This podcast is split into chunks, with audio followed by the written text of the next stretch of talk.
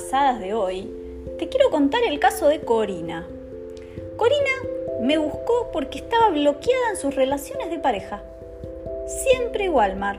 Abandono. Toda la vida sentí el abandono. Toda la vida con todas las relaciones. Parejas que concreto, sin embargo la otra persona es inmadura, me decía. El problema es que cuando termina la relación yo siento que no funciona. Siento que necesito ir a buscarlo, aunque sea que sé que la relación no funciona, conscientemente yo lo sé. Claro, lo que trabajamos en este caso es la emoción que sentía Corina, que era la angustia, y siento que no avanzo. No avanzo en poder estar nunca bien con alguien. Entonces ahí lo primero que uno tiene que hacer, digamos, como terapeuta en vidas pasadas, es detectar, primero escuchar al paciente y después detectar de dónde puede estar viniendo eso. Entonces, hasta no hacer la regresión, yo siempre digo, trato de no sacar conclusiones y no adelantarme porque puede estar tanto en vida pasada como en esta vida el origen, ¿no? Lo importante es cómo el paciente, el alma del paciente es la que trabaja. Y en este caso, Corina, apenas arrancamos la regresión, que consiste primero en una hipnosis, una hipnosis para que te relajes, no para que te duermas, porque jamás te dormís, es para que trabajen a la par tu mente interior con tu mente consciente. Y lo que pasó es que ella se vio a ella misma embarazada. En un auto, me dice yo soy Laura, y Laura está preocupada, porque le da miedo saber que está embarazada y no va a saber qué pasa con ese bebé. Tiene ansiedad porque, porque cree que no va a poder cuidarlo. Y enseguida conecta con un accidente de auto que hace que el que fue su marido en esa vida pasada muera. Con lo cual el miedo a perder aparece por primera vez en esta vida pasada que recuerda. Siempre tengo ese miedo, me decía, miedo a las relaciones y cuando entro confianza con alguien, enseguida se convierte en mi todo y enseguida aparece el miedo a perder.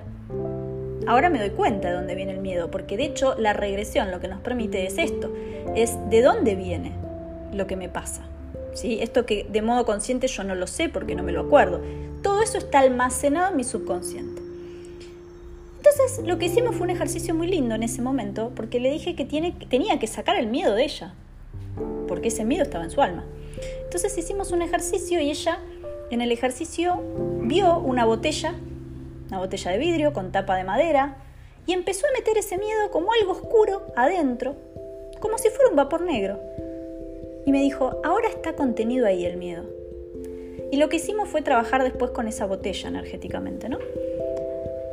Después, Laura conoce otra persona, un hombre con barba, así lo recordó, con el que rehicieron su vida juntos. claro, ella me dice, a ver, me parece raro porque yo este tipo lo conozco en esta vida. Este tipo se llama Marcelo en esta vida.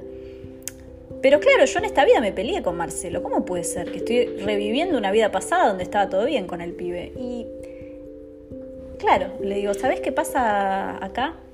Acá se mezclan dos cosas. Acá se mezcla esto de tu miedo que viene con vos, con tu alma.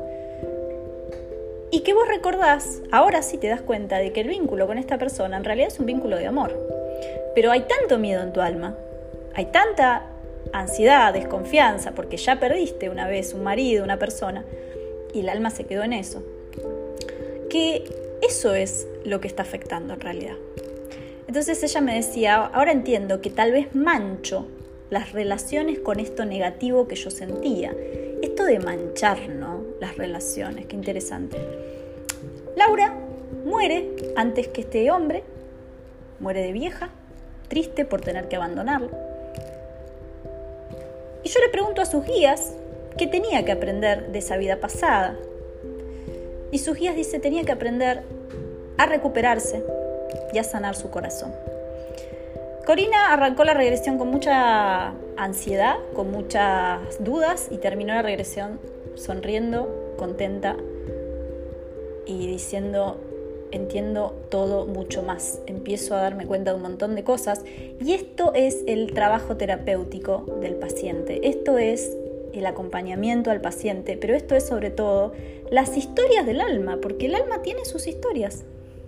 Esas historias están guardadas, están escondidas, pero también están en nuestro subconsciente, donde están almacenados todos nuestros pensamientos, sentimientos, experiencias y experiencias acumuladas de otras vidas. Todo está registrado adentro de nosotros. Gracias por escuchar este testimonio y espero que esta historia del alma te haya gustado.